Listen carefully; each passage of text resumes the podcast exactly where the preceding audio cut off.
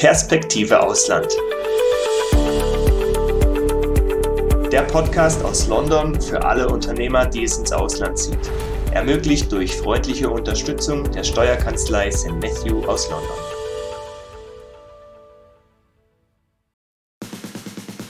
Herzlich willkommen bei Perspektive Ausland, der Podcast für alle Unternehmer, die es ins Ausland zieht. Mein Name ist Magnus Sauerborn, außerdem mit dabei Sebastian Sauerborn als Gastgeber und Inhaber der Steuerkanzlei St. Matthew in London. Heute sprechen wir über Bulgarien, das Leben dort und natürlich auch über die steuerlichen Rahmenbedingungen. Dazu haben wir den Anwalt Konstantin Ruskov zu Gast. Er stellt sich zunächst vor, erzählt von seinem Werdegang und was ihn an Bulgarien gereizt hat. Hallo an allen Zuschauern. Was mich an Bulgarien so gereist hat, naja, natürlich, ich bin in Bulgarien geboren und aufgewachsen. Ich bin Bulgarin. Ist ein guter Grund, ja. ja. Der gilt auf jeden Fall für alle. Ja.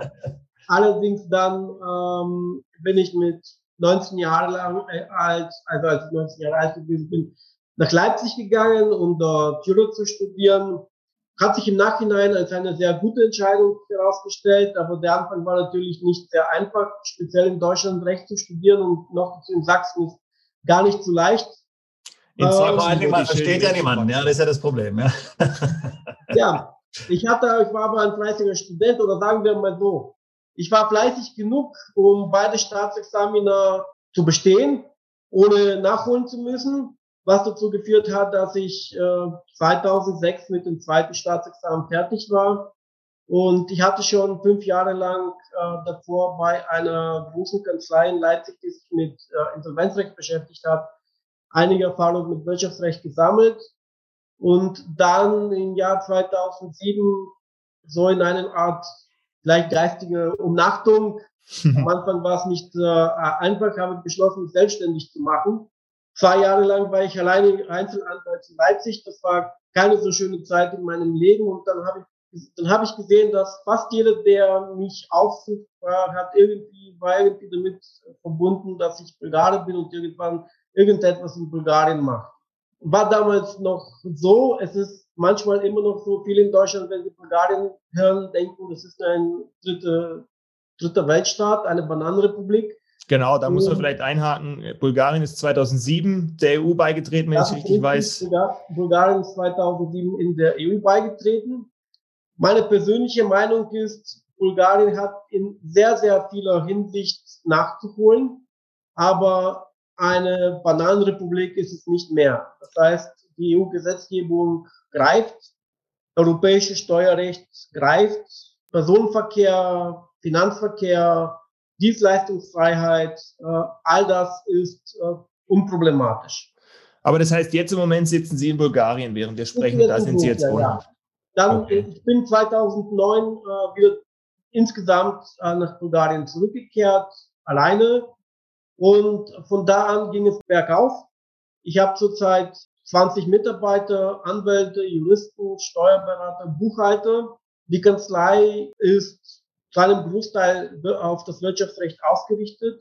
Über die Hälfte der Leute sind, sitzen in der Steuerabteilung. Äh, fast alle unsere Mandanten sind Ausländer, also für Bulgarien Ausländer. Sehr viele kommen aus Deutschland, Österreich, aber wir haben inzwischen Mandanten aus Russland, China, USA. Auch Sebastian wird von Mandanten immer wieder auf Bulgarien als neuer potenzieller Lebens- und Unternehmensmittelpunkt angesprochen. Interessanterweise hatte ich jetzt letzte Woche ein Telefonat mit einem Mandanten aus Deutschland, der nach Bulgarien umgezogen ist, schon vor fünf Jahren. Und ja, der hat sehr gute Erfahrungen da äh, gemacht. Dem gefällt es da sehr gut. Der hat den Umzug nicht bereut. Also der hat auch keinen bulgarischen Hintergrund oder so. Ich glaube, seine Frau ist von Bulgarien. Aber ja, ich meine, wir werden sicher darauf zu sprechen kommen, Herr Ruskov. Ähm, in, in Bulgarien gibt es ja interessante, äh, was jetzt Körperschaften betrifft, interessante steuerliche Modelle und einen relativ geringen Körperschaftssteuersatz. Ähm, und das zieht natürlich viele Leute an. Und insofern ähm, ist natürlich Bulgarien sicherlich auf dem, auf dem Radar ähm, äh, generell bei Unternehmern, die international tätig sind. Herr Ruskow, können Sie vielleicht den typischen Mandanten mal skizzieren, den Sie haben, der Sie anspricht, der sagt, ich möchte entweder eine Gesellschaftsform in Bulgarien gründen oder auch selbst meinen Lebensmittelpunkt nach Bulgarien verwandeln? Kann ich, natürlich, aber vorab möchte ich auch ein bisschen ausholen. Also Sehr gerne. Gesprächs gesagt habe, Bulgarien ist in vieler Hinsicht noch nicht ganz in die EU gelangt. Ähm, wir haben bedauerlicherweise großen Nachholbedarf in Rechtsstaatlichkeit. Äh, die Gerichte funktionieren nicht immer so gut, äh, meiner Meinung nach besser als ihr Ruf ist. Dafür ist die Verwaltung nicht so toll. Die Strafverfolgungsbehörden sind nicht so toll, was dazu führt, dass vor allem größere Mandanten, also größere Kunden, größere Investoren, die äh, in letzter Zeit, die in Bulgarien wirklich was Großes und auf Dauer aufbauen möchten, relativ rar sind in den letzten Jahren. Denn für sie gestaltet sich eine Investition in Bulgarien als langfristig schwierig. Und ich kann das auch teilweise nachvollziehen. Aber das heißt, sie kommen am Anfang vielleicht noch mit einem gewissen Interesse hin und werden dann schnell desillusioniert oder woran liegt es? Vor allem. Die Verwaltungsverfahren ziehen sich manchmal sehr, sehr, sehr lange. Vor allem in der Provinz hat man oft schlechte Erfahrungen, sammeln sie mit, entweder mit schlechtes Management durch die Verwaltung, wenn sie zum Beispiel eine Fabrik oder eine eine Halle oder ein Werk aufbauen möchten. Manche haben auch Probleme einfach mit korrupten Umgangsformen. Und deshalb ist für sie speziell, äh, sie, lassen, sie lassen es sein. Die machen einfach einen breiten Bogen äh, über Bulgarien immer noch, was, ich, was mir natürlich nicht gefällt. Dafür gehen ja auch hier die Leute auf der Straße. Dafür hatten wir auch letzte Woche eine äh, Parlamentswahl, wo die derzeitige die Regierung, die die letzten zehn Jahre das Land regiert hat, nicht so toll abgeschnitten hat, was mich persönlich sehr freut. Aber bis sich das die Lage bessert und ob, wird meiner Meinung nach noch einige Zeit vergehen. Aber dafür für kleine Unternehmer ist eigentlich Bulgarien eigentlich ziemlich gut. In letzter Zeit, erstaunlicherweise, haben wir viele, viele Anfragen von ähm, Kryptohändlern und äh, Aktienhändlern, die dann äh, ihre nach Bulgarien umziehen möchten, weil bei Aktien, wenn jemand äh, auf der Börse mit Aktien handelt, äh, der Gewinn in Bulgarien wird mit 10% Einkommensteuer besteuert und das alles. Also wie gesagt, das bulgarische Steuerrecht ist eigentlich ziemlich einfach gestrickt. Man bezahlt einfach 10% Einkommensteuer, man bezahlt 10% Körperschaftssteuer bei äh, Gesellschaften und äh, es ist eine Flat Tax, das heißt, man bezahlt immer 10% und mehr ist da nicht drin. Natürlich vor allem für solche Investoren, also zum Beispiel aus der IT-Branche, die sich in Bulgarien niederlassen, die mieten sich ein Büro in Sofia an. Die Gehälter der, äh, der IT-Ingenieure sind in Bulgarien im Vergleich zu Deutschland immer noch um etwa 25 Prozent niedriger. Und wenn man die Lohnnebenkosten dazu rechnet, die in Bulgarien auch geringer sind, äh, sind die Investitionskosten dann, dann doch etwas geringer. Äh, ja. Nicht etwas, sondern schon ziemlich geringer im Vergleich zu Deutschland. Es wird oft erwähnt, dass im Flat-Tax-System in Bulgarien die Ausgaben quasi nicht angerechnet werden. Herr Ruskow erklärt uns, was es damit auf sich hat. Das stimmt und das stimmt nicht. Das hängt davon ab, welche Rechtsform man, äh, man wählt. Also wenn man eine äh, Gesellschaft gründet, also eine GmbH zum Beispiel, dann äh, wird der Gewinn besteuert. Der Gewinn sind Einnahmen minus Ausgaben. Die Ausgaben werden eingerechnet. Und auf den Gewinn bezahlt man 10% Körperschaftssteuer. Okay. Einzig im Vergleich zu Deutschland ist, dass manche Ausgaben, die man aus Deutschland kennt, zum Beispiel Werbekosten, Geschäftsauto und so weiter in Bulgarien nicht berechnet werden, aber das sind aller Regel, in aller Regel kleine Beträge. Ansonsten natürlich Miete, Gehälter, Strom, all was mit der Gesellschaftstätigkeit zu tun hat, das wird natürlich einberechnet. Aber man hat auch die Möglichkeit, sich als einen Selbstständigen anzumelden. Das heißt als Freiberufler. Das nutzen viele Leute aus der IT-Branche, IT-Ingenieure. Und äh, wenn sie sich, wenn diese sich als Selbstständiger, Selbstständiger anmelden, dann haben sie auch eine Einkommensteuer von 10 Prozent. Allerdings ist hier das Steuerrecht sehr vereinfacht und ähm, bei ihnen werden die Geschäftsausgaben nicht anerkannt. Das bedeutet, sie zahlen 10 Prozent Einkommensteuer auf ihre Nettoeinnahmen. Das bedeutet, wenn Sie 100.000 im Jahr Einnahmen haben, dann werden diese 100.000 mit, grundsätzlich mit 10% besteuert. Okay. Allerdings sagt das, Re also das Steuerrecht, als Ausgleich werden bei der Steuerberechnung 25% der Einnahmen automatisch als Ausgaben anerkannt. Egal, ob diese anfallen oder nicht anfallen. Und speziell bei Freiberufler sind die äh, Ausgaben doch eher gering, viel weniger als 25 Prozent. Also eine einfache Rechnung. Wenn jemand 100.000 Euro im, Einna im Jahr Einnahmen hat, dann äh, werden ihnen 25 pauschal als Ausgaben anerkannt und auf die restlichen, die restlichen 75.000 werden 10% besteuert. Okay. Und der Steuersatz okay. ist dann, äh, also der gesamte Steuersatz würde dann 7.500 in, in Euro im Jahr betragen. Das ist aber schon ein wesentlicher Unterschied jetzt beispielsweise zu Großbritannien, oder Sebastian, was du von Non-Dom etc. kennst. Äh, da erlebst du ja andere Sachen oder eine andere Zielsetzung. Kannst du dazu was sagen? Absolut, absolut. Also ich meine, äh, äh klar, in den, in den ganzen, ähm, in, in den ganzen traditionellen, sage ich jetzt mal, Ländern wie jetzt UK oder, oder auch Irland und so weiter ist natürlich beim Freiberuflerstatus ähm, oder beim selbstständigen Status wird ganz normal äh, die, die Kosten, die Geschäftsausgaben in Anrechnung gebracht und, und dann wird daraufhin äh, dann natürlich Steuern bezahlt. Ähm, die Steuersätze sind natürlich deutlich höher als die 10 Prozent. Ja, was Herr Ruskow jetzt gesagt hat, sind die, die laufen ja dann im Endeffekt äh, die Steuersätze eher darauf hinaus, dass es letztlich, ähm, naja, 10 Prozent auf 75 Prozent sind. Ja, also im Grunde genommen äh, 7,5 äh, Prozent, wenn man, wenn man den Umsatz berechnet, ja, um es einfach, um es einfach zu machen. Aber das betrifft, wenn ich Herrn Ruskow verstanden habe, im Grunde ja Personen, äh, Herr Ruskow, die dann in, ähm, in Bulgarien leben und dort vor Ort arbeiten und die Tätigkeit dort erbracht wird, korrekt? Äh, jein. Also grundsätzlich müssen wir in Bulgarien gemeldet sein. Allerdings, wir haben auch hier einige, also nicht wenige Mandanten, die sind eigentlich digitale Nomaden. Hm. Die lassen sich in Bulgarien nieder, ansonsten schwören sie durch die Welt rum. Wir haben Mandanten, die sind oft in Thailand, oft auf Bali, oft in Spanien. Wichtig für sie ist nur, dass sie sich nirgendwo mehr als sechs Monate im Jahr niederlassen, sodass sie nicht äh, automatisch dort steuerpflichtig werden. Um einen konkreten Zugang zu diesem Thema zu bekommen, erläutert uns Herr Ruskow die einzelnen Schritte, die ein digitaler Nomade durchlaufen muss, wenn er nach Bulgarien ziehen möchte und oder dort eine Gesellschaft gründen will. Naja, das Erste, was wir den Mandanten fragen, ist natürlich, welche Rechtsform wollen sie denn haben? Mhm. Also erstens, wenn er natürlich alleine arbeitet am Computer, keine Ausgaben hat oder nur sehr geringe Ausgaben hat und auch sein Haftungsrisiko gering ist, rate ich ihn nur, sich als Selbstständiger anzumelden. Selbstständige Anmeldung ist ein bisschen etwas schwieriger, weil, wie gesagt, die Verwaltung ist ein bisschen schleppend in Bulgarien. Er muss sich erstmal eine Wohnung suchen, wo er sie diese er anmietet. Wenn das heißt, wenn ich nicht in Bulgarien wohne, kann ich dort nicht selbstständig werden. Also nur gegebenenfalls eine Kapitalgesellschaft. Naja, Sie müssen, Sie müssen nicht unbedingt die ganze Zeit in Bulgarien wohnen, aber Sie brauchen schon eine Wohnung.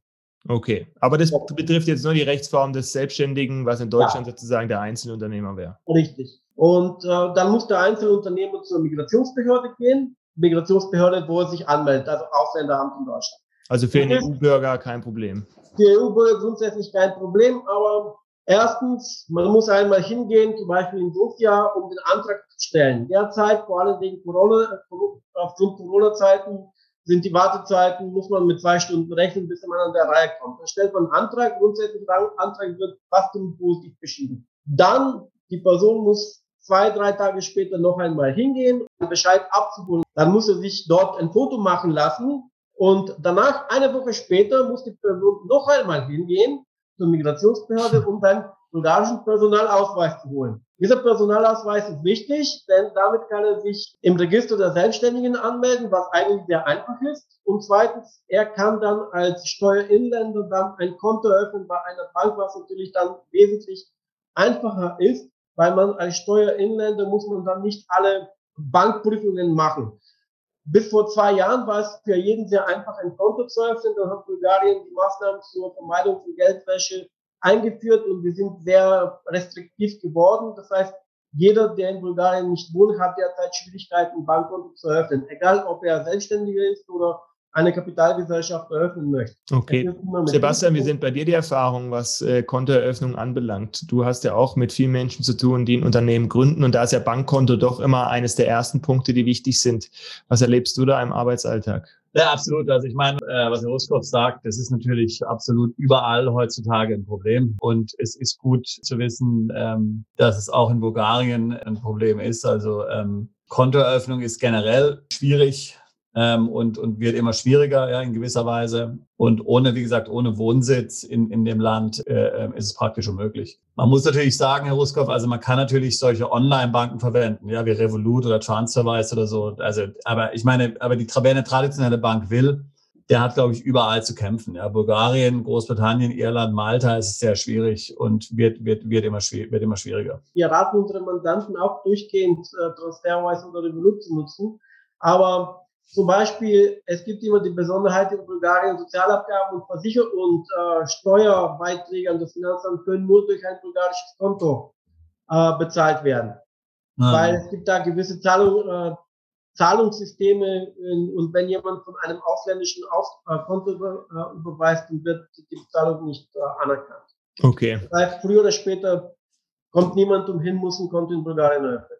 Jetzt möchte ich vielleicht noch ein bisschen den Finger in die Wunde legen, Herr Ruskow. Äh, jetzt haben Sie ja schon angesprochen, dass Bulgarien immer wieder im, im zweifelhaften Ruf auch hat und dort ähm, die Rechtsstaatlichkeit in Frage gestellt wird. Und Sie haben schon grob ja aufgezeigt, wie der Prozess dauert, wenn ich mich niederlassen möchte und eine Gesellschaft gründen möchte. Ist Korruption dann nach wie vor ein Thema? Also sowohl im negativen Sinne der Bewertung, aber als auch im positiven Sinne, dass ich sage, okay, wenn ein Geldschein unter dem entsprechenden Formular ist, geht es schneller oder wie muss ich mir das vorstellen? Nein, definitiv nicht. Also wenn wir von Produktion reden, dann äh, sehr oft inzwischen in Bulgarien nur auf dem höheren Bereich, bei höheren Investitionen, bei gewissen Voraussetzungen. In meiner persönlichen Erfahrung ist in, in der kleinen Verwaltung, wo jeder, jeder jeden Tag ähm, seine Erfahrungen sammelt, findet man eigentlich keine Korruption mehr. Das bedeutet, wenn man schlechte Erfahrungen mit der Verwaltung sammelt, dann nur, weil die Mitarbeiter entweder keinen Bock haben oder schlecht geschult sind. Meine persönliche Erfahrung mit, mit den Migrationsbehörden in Sofia, die arbeiten eigentlich ziemlich gut. Die Mitarbeiter dort sind äh, gut geschult. Allerdings, wenn man dorthin geht, das Gebäude ist klein, Ausstattung ist schlecht. Das sind aber organisatorische Fehler, nicht äh, Fehler der, der, äh, der Personen, die dort arbeiten. Und auch mit einem Schein kann man, kann man die Sache nicht äh, äh, verbessern oder schneller machen. Das Einzige, was man sich einhandeln will, wird ein Strafverfahren wegen Bestechung sein. Okay. Also man okay. sollte so, das will man, man ja tunlichst vermeiden. Man sollte sowas auch nicht. Also so schlimm ist es nicht. Also wie gesagt, der Ruf Bulgariens ist inzwischen manchmal schlechter, als er wirklich ist. Mit diesem Vorurteil kann also aufgeräumt werden. Was den einen oder anderen auch noch überraschen könnte, ist die fortgeschrittene Digitalisierung der Verwaltung in Bulgarien. Ich muss ehrlich gesagt sagen, in manchen Bereichen ist äh, Bulgarien weiter als Deutschland. Mhm. Also die in vieler Hinsicht lässt sich mit den lässt sich mit den Behörden inzwischen online kommunizieren, während man in Deutschland immer noch die Post benutzt. Mhm. Und ähm, auch was erstaunlich ist, zum Beispiel das Internet hier in Sofia, insgesamt in Bulgarien, ist immer noch viel, viel besser als in Deutschland. Erstaunt, aber es ist so. Dann lenkt Sebastian das Gespräch in Richtung der Krypto- und Trading-Branchen, die steuerlich gar nicht so einfach aufgestellt sind. Zum Beispiel, wir haben relativ viele Mandanten, die im Grunde Trader sind, ja, mit dem eigenen Vermögen traden. Jetzt nicht natürlich für Dritte äh, Vermögensverwaltung machen, sondern Aktien haben, ETFs haben, äh, äh, Währungen haben oder eben natürlich heutzutage Krypto äh, haben. Und es ist ja jetzt, Sie haben das vielleicht mitbekommen in Deutschland vor allen Dingen, hat sich jetzt gerade im Derivatebereich äh, hier die steuerliche Situation doch deutlich verschlechtert, weil Verluste nur noch bis zu 10.000 Euro angerechnet werden können. Die sind ja oftmals, also die Buchverluste sind ja im Derivatebereich oft enorm. Das heißt, man zahlt im Grunde Steuern auf Gewinne, die man nicht erwirtschaftet hat. Ja? Ähm, äh, und deswegen sind natürlich viele, die jetzt keine Gesellschaft gründen wollen, auf der Suche auch nach alternativen Wohnsitzen. Können Sie vielleicht mal für, äh, über Personen sprechen, ähm, die jetzt einfach im eigenen Namen traden, vielleicht Krypto machen, äh, wie die steuerlich gestellt sind in Bulgarien? Genau das Gleiche. 10% Einkommensteuer, wobei die 10% auf den, auf den Gewinn erwirtschaftet wird und Verluste werden voll anerkannt. Das bedeutet, äh, wenn jemand in, in, im Jahr 50.000 Verlust mit Aktienhandel gemacht hat und 100.000 Gewinn, dann, werden, dann wird sein Gesamtgewinn von 50.000 mit 10% besteuert und der ist dann, wie gesagt, 10 Prozent. Die Person kann, kann auch eine Kapitalgesellschaft gründen, diese Kapitalgesellschaft mit ähm, Kapital aufstarten und dann über diese traden. Und da werden die Gewinne, die Verluste sogar bis zu fünf Jahren rückwirkend anerkannt. Das heißt, wenn, wenn die Person im letzten Jahr 100.000 äh, Verlust gemacht hat und in diesem Jahr 200.000 Gewinn, dann kann er den Verlust vom letzten Jahr anerkennen lassen und die restlichen 100.000 mit 10% Körperschaftssteuer in Bulgarien besteuern. Was er sich, was danach als zusätzliche Steuer hinzukommt, diese 100.000 bleiben, verbleiben dann, nach Steuern werden es dann 90.000, die verbleiben dann als äh, Gewinn in der Gesellschaft. Und wenn er an dieses Geld rankommen möchte, dann muss er sich eine Dividende ausschütten lassen die Quellsteuer beträgt in Bulgarien 5%. Das bedeutet, die 90.000 werden mit 5%, also 4.500 besteuert. Der Gesamtsteuersatz liegt dann bei 14,5%. Äh, Und die Quellensteuer muss jeder bezahlen oder ist es durch Doppelsteuerungsabkommen möglicherweise zu umgehen? Das hängt davon ab, wo die Person seinen Wohnsitz hat. Also wenn die Person in Bulgarien seinen Wohnsitz hat, dann, äh, dann hier in Bulgarien, dann wird in Bulgarien mit 5% besteuert. Wenn die Person in Deutschland seinen Wohnsitz hat, dann werden, fällt die deutsche Kapitalertragssteuer ein, die, die ist 25 Prozent. Wenn die Person in einem Land sitzt, wo, die, wo es keine Kapitalertragssteuer gibt, also null ist, naja, dann muss man sich das Doppelbesteuerungsabkommen ansehen, aber in den meisten Fällen sind die 5% in Bulgarien zu entrichten. Okay, verstanden jetzt sicherlich in Bulgarien wird ja auch die Ehe-Mutter-Tochter-Richtlinie gelten. Das heißt, bei ausländischer äh, äh Holdinggesellschaft, zumindest in der EU, wird es wahrscheinlich keine Quellensteuer geben. Ja, natürlich. Ähm, äh, gibt es diese Quelle, also bezieht sich das jetzt nur auf äh, oder, oder gibt es auch außerhalb der Ehe- oder Tochterrichtlinie ähm, äh, gewisse Möglichkeiten? Das heißt, wenn die Muttergesellschaft in, in einem Nicht-EU-Land ist, ähm, gilt dann auch Quellensteuerfreiheit bei, bei äh, juristischen Personen ähm, oder wird, würde die Quellensteuer nicht fällig werden? Also in aller Regel wird die Quellensteuer fällig werden. Allerdings muss ich dann mit jedem Land das Doppelbesteuerungsabkommen anwenden. Also ich kann Ihnen da keine pauschale Antwort geben. Okay, also nicht, also zum Beispiel Großbritannien ist ja so, dass wir gar keine Quellensteuer haben. Das heißt, auch wenn zum Beispiel jetzt die, die Muttergesellschaft eine Offshore-Gesellschaft ist oder sonst was, keine Quellensteuerabzug. Eine weitere Frage war folgendes. Ähm, jetzt bei der Gesellschaftsgründung ist ja doch wenigstens, wenn jetzt der, ich sage mal, der Eigentümer, der wirtschaftlich Berechtigte nicht in Bulgarien wohnt, ist ja doch der Aufbau von Substanz sehr wichtig äh, gegenüber den einheimischen Steuerbehörden, sage ich jetzt mal. Also mal angenommen, ich wohne in Großbritannien und ich möchte eine Gesellschaft gründen, muss ich ja meinen Steuerbehörden zeigen, ähm, dass ich die Gesellschaft von Großbritannien aus nicht leite im Tagesgeschäft, weil ansonsten wird eine Betriebsstätte hier ausgelöst. In Deutschland gilt es in ganz besonderer Weise und ist auch besonders streng geregelt. Wie, wie kann man sich das vorstellen? Wie schwierig ist es zum Beispiel, einen Geschäftsführer auf Teilzeitbasis anzustellen, der jetzt nicht nur einfach ein Nominee Director, Treuen Director ist, sondern jemand, der tatsächlich irgendwo im Unternehmen zumindest auf Teilzeitbasis mitarbeitet. Ist es was, was Sie typischerweise mit einrichten können oder vermitteln können? Wie muss ich das vorstellen?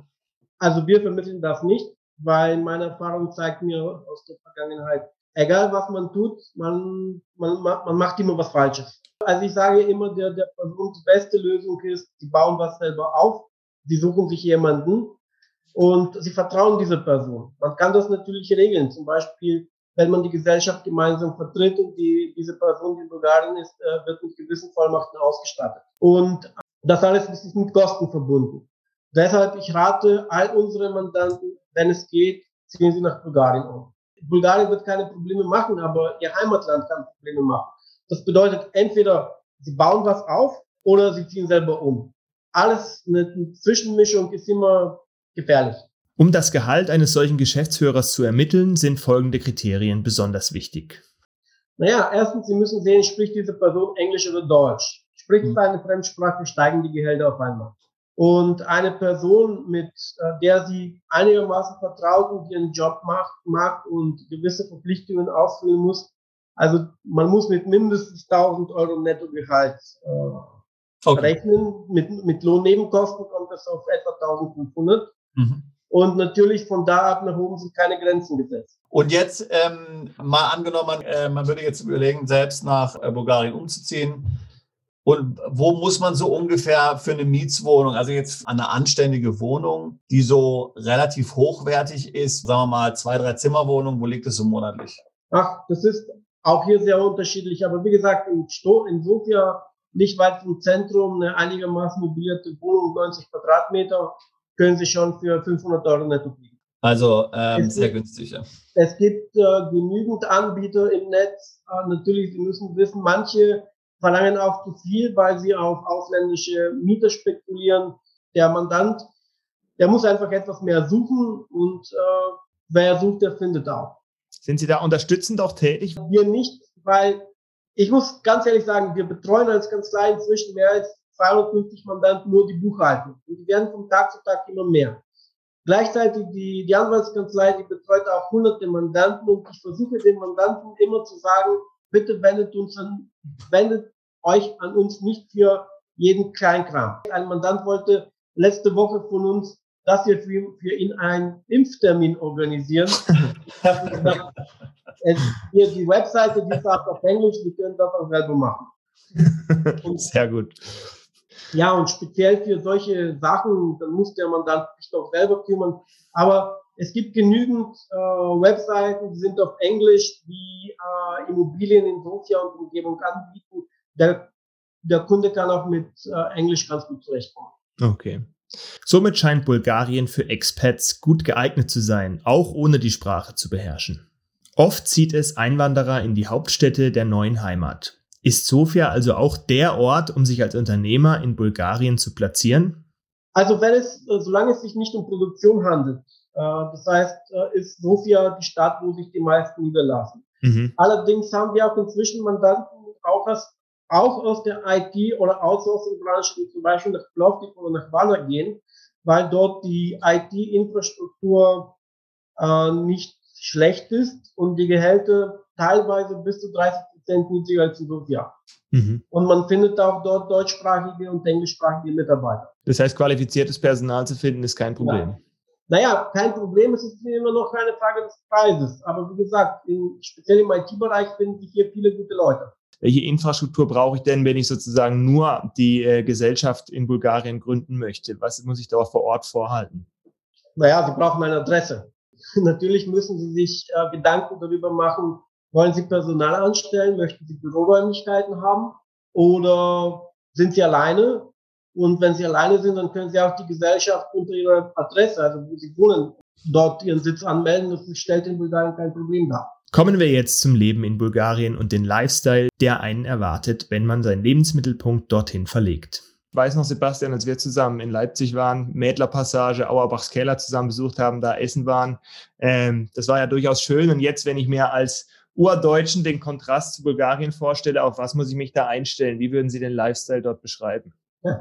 Also auf den ersten Blick, wenn man von Westeuropa kommt, kann Sofia schon einen Schreck einjagen. Die, die Stadt ist wirklich nicht schön. Viele mhm. Gebäude aus den noch aus kommunistischen Zeiten, die Retortenvororte Schönheit liegt ja immer im Auge des Betrachters. Richtig. Aber äh, inzwischen ist äh, Sofia doch viel näher an Europa rangekommen. Der Ausländeranteil ist stark gewachsen. Wir haben sehr viele Deutsche, die in, äh, die in Sofia wohnen, viele Freiberufler, viele aus dem IT-Bereich. Sofia hat ein sehr gutes Nachtleben. Die Küche ist äh, inzwischen sehr, sehr gut. Organisieren sich die Expats untereinander, ja. sodass es dort auch regelmäßig Treffen und Austausch gibt? Ja, natürlich. Es gibt mehrere Gruppen, zum Beispiel in Facebook, äh, deutscher Stammtisch, Stammtisch in der Kneipe. Ähm, man versammelt oder man hat sich versammelt. Äh, dann gibt es noch einige. Okay. Jetzt fallen mir die Namen nicht ein, aber es gibt einige Netzwerke, wo man einfach hingehen kann und die, die sind mit der Zeit wirklich gewachsen. Folgender Satz fasst das Expat-Leben in Bulgarien also schön zusammen. Also man, man, man ist hier nicht alleine, wenn man nicht alleine äh, sein möchte von der Englischsprachigkeit her, von der Bevölkerung, die verstehen einen, wenn ich Englisch spreche, oder wie muss ich da, auf was muss Also speziell in Sofia kommen sie gut zurecht. Okay. Können Sie vielleicht noch was, wenn ich jetzt mit der Familie kommen möchte, dort, äh, was die Kinderbetreuung anbelangt, schulisches Angebot oder haben Sie den Fall quasi nie? Haben wir. In, in Sofia gibt es inzwischen mehrere Privatschulen mit äh, deutschen Lehrern. Die deutsche Botschaft hat eine eigenständige deutsche Schule, das ist speziell für Deutsche, die, äh, die ihre Kinderchen in Bulgarien leben. Es gibt auch einige Kindergärten und auch einige äh, andere Privatschulen. Das heißt, ein schulisches Angebot ist hier vorhanden. Wie die Qualität ist, kann ich nicht sagen. Ich habe da keine Erfahrung. Okay. Wie erlebst du das, Sebastian? Kommen bei dir meistens ähm, Menschen in die Beratung, die mit Familie irgendwo hin möchten oder was ist bei dir wichtig? Absolut kommt es vor. Ich hatte jetzt ja, wie gesagt, äh, erst letzte Woche mit jemandem gesprochen, der in Sofia tatsächlich lebt, mit Familie, ähm, der hat da Kinder und so weiter, genau. Ähm, also ich denke, es ist in jedem, das ist in jedem äh, Staat halt äh, äh, immer oder in jedem Land muss man sich dann dazu Gedanken machen, über Privatschulen oder staatliche Schulen. Wir hatten ja vor kurzem äh, über die Schweiz gesprochen, da sind die privaten Schulen ähm, jetzt wahrscheinlich eher nicht notwendig, weil die staatlichen Schulen so gut sind. Ähm, in anderen Ländern, wenn es gerade dann natürlich um eine deutsche Betreuung geht, ja, ist natürlich dann möglicherweise eine deutsche Schule, ähm, eine deutsche Schule auch gefragt, ja.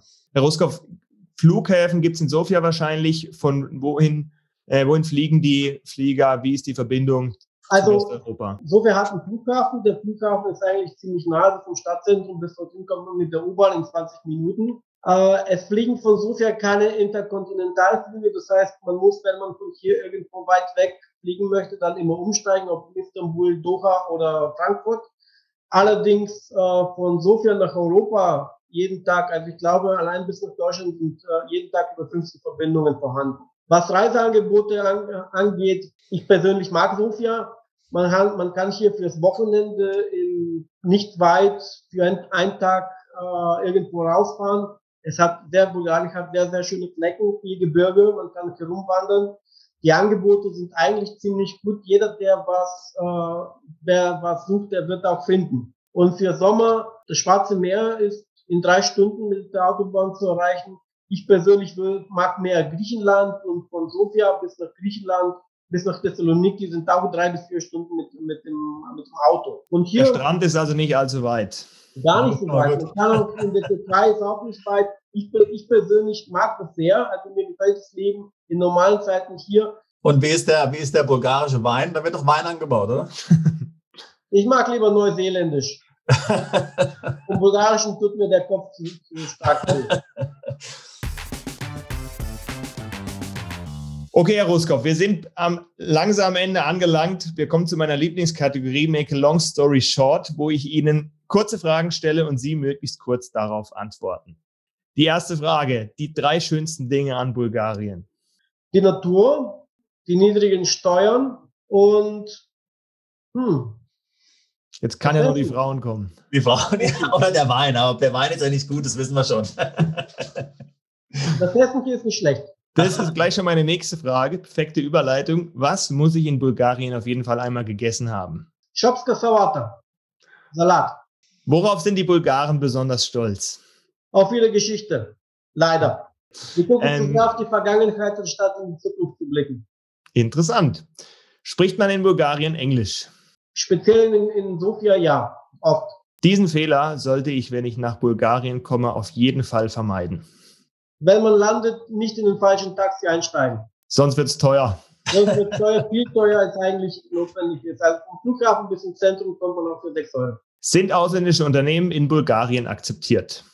Oh ja, definitiv. Denn die gelten als die besseren Arbeitgeber, die zahlen pünktlich Steuern und die bescheißen ihre Arbeitnehmer nicht.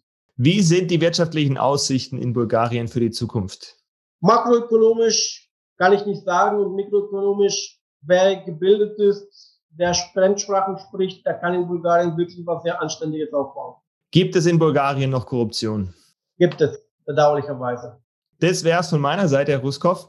Jetzt können Sie vielleicht noch Ihre Kontaktdaten einmal durch, durchgeben, wenn jemand Sie finden möchte, wenn jemand nach Bulgarien ziehen möchte, sei es persönlich oder mit dem Unternehmen. Wie kann man Sie erreichen? Äh, wir sind eigentlich im Internet sehr gut präsent. Wir haben eine sehr übersichtliche äh, Webseite. Man muss nur einfach Ruskov Bulgarien, Rechtsanwalt Bulgarien, Steuerberatung Bulgarien, Steuersätze Bulgarien. Einfach googeln und wir kommen da eigentlich ganz hoch. Man findet uns leicht, speziell im Netz. Wunderbar. Herr Ruskov hat mich sehr gefreut und wenn wir Mandanten äh, äh, haben in Zukunft, die an Bulgarien interessiert sind, weiß ich, wohin ich sie schicken muss. Und freut mich sehr. Ich wünsche Ihnen alles Gute für die Zukunft und bleiben Sie gesund. Nach dem Gespräch habe ich mich noch einmal mit Sebastian zusammengesetzt, um die wichtigsten Aspekte, die Herr Ruskow erwähnt hat, zusammenzufassen und in einen Kontext einzuordnen.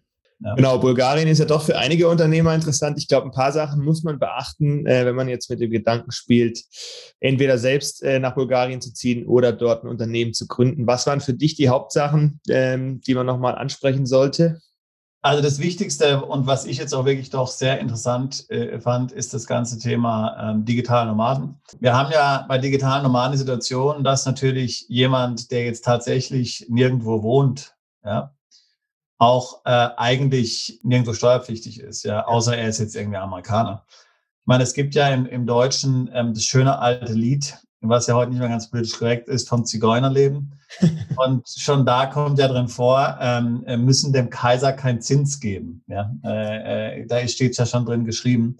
Ja. Und so ist es nun tatsächlich auch, was natürlich bedingt, dass man keinen Wohnsitz hat, dass man sich nicht aufhält, zu lange und so weiter und so fort. Ja? Auch wenn der Zigeuner passt, wo sie nicht unbedingt in Bulgarien leben. Genau. Allerdings ist natürlich bei dem digitalen Nomadenstatus das Problem, ähm, dass die, äh, äh, dass das natürlich seitens Behörden oder seitens von Banken ja nicht tatsächlich anerkannt wird. Ja, also wenn du keinen Wohnsitz hast, keine Steuernummer nachweisen kannst, dann kannst du natürlich äh, heutzutage bei keiner Bank mehr ähm, ein Konto bekommen. Ja.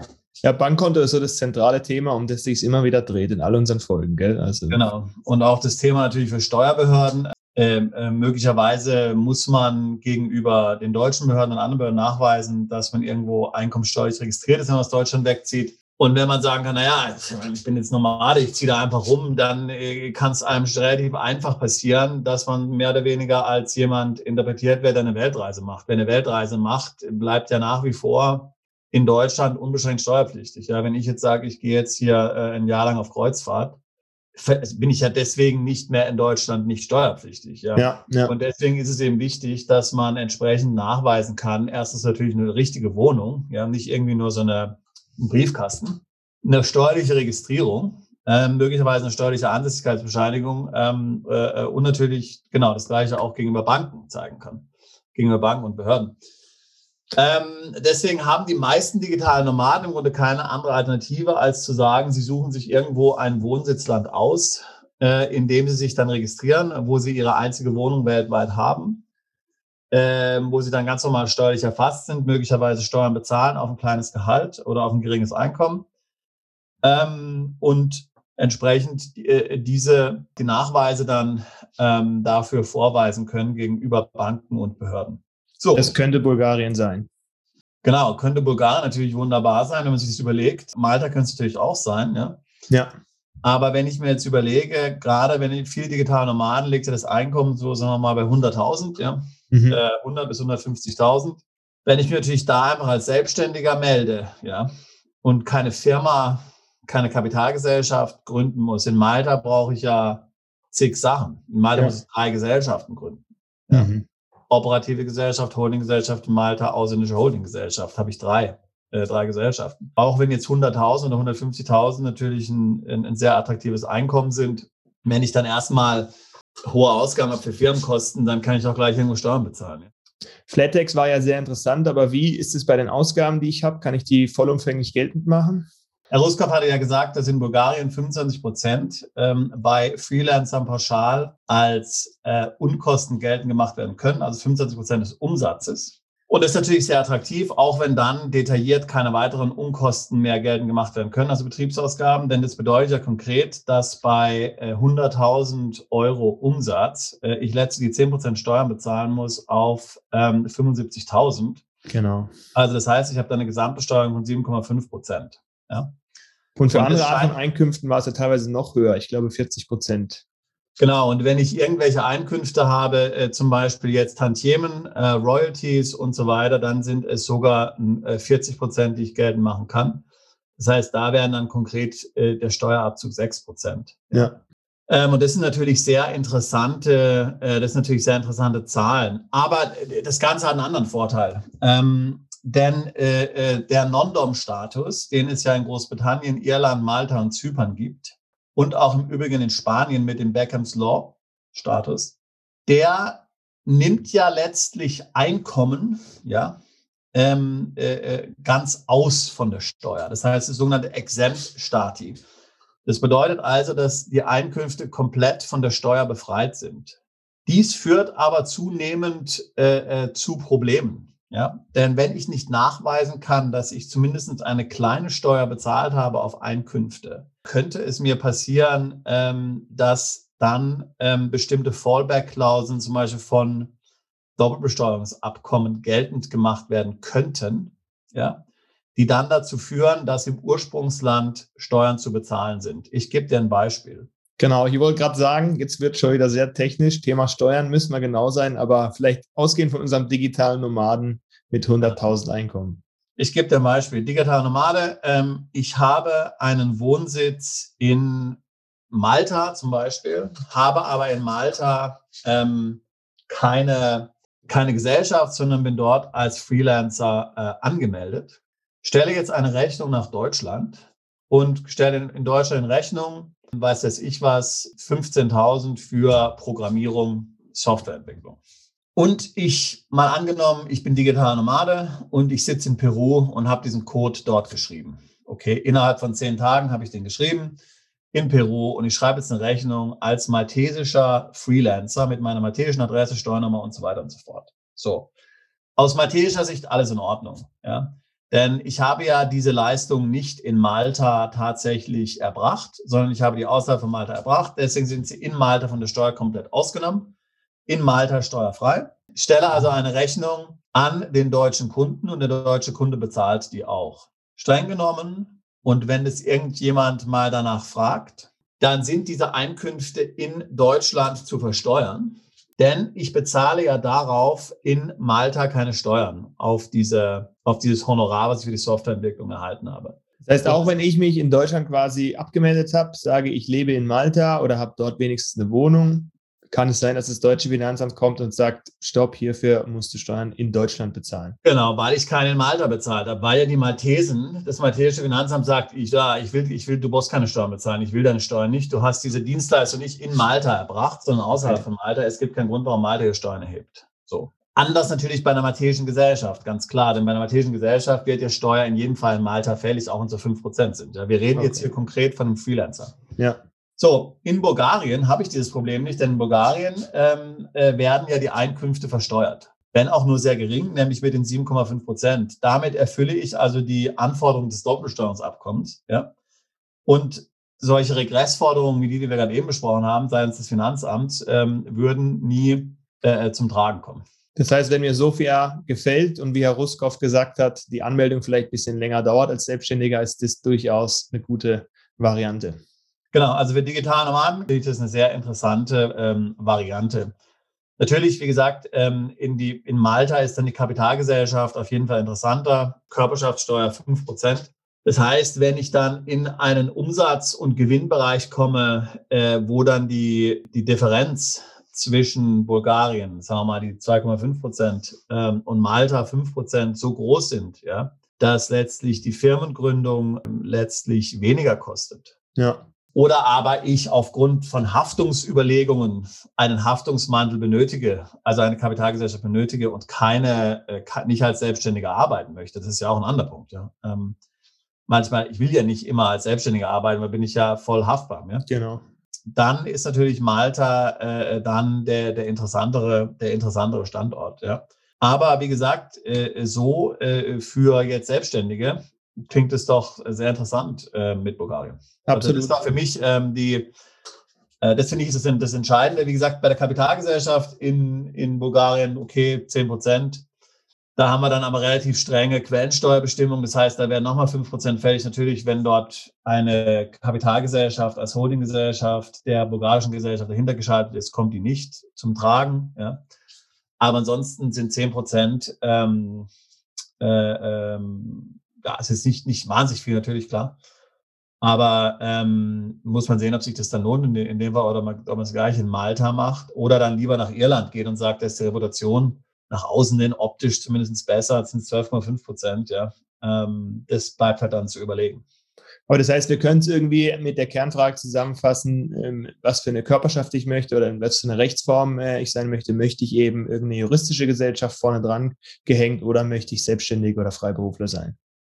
Genau. Also grundsätzlich äh, finde ich das für gerade für Freiberufler, Selbstständige äh, hochinteressant. Ja, muss okay. man sagen. Ähm, und vor allen Dingen eben aufgrund der Tatsache, dann ist es versteuert.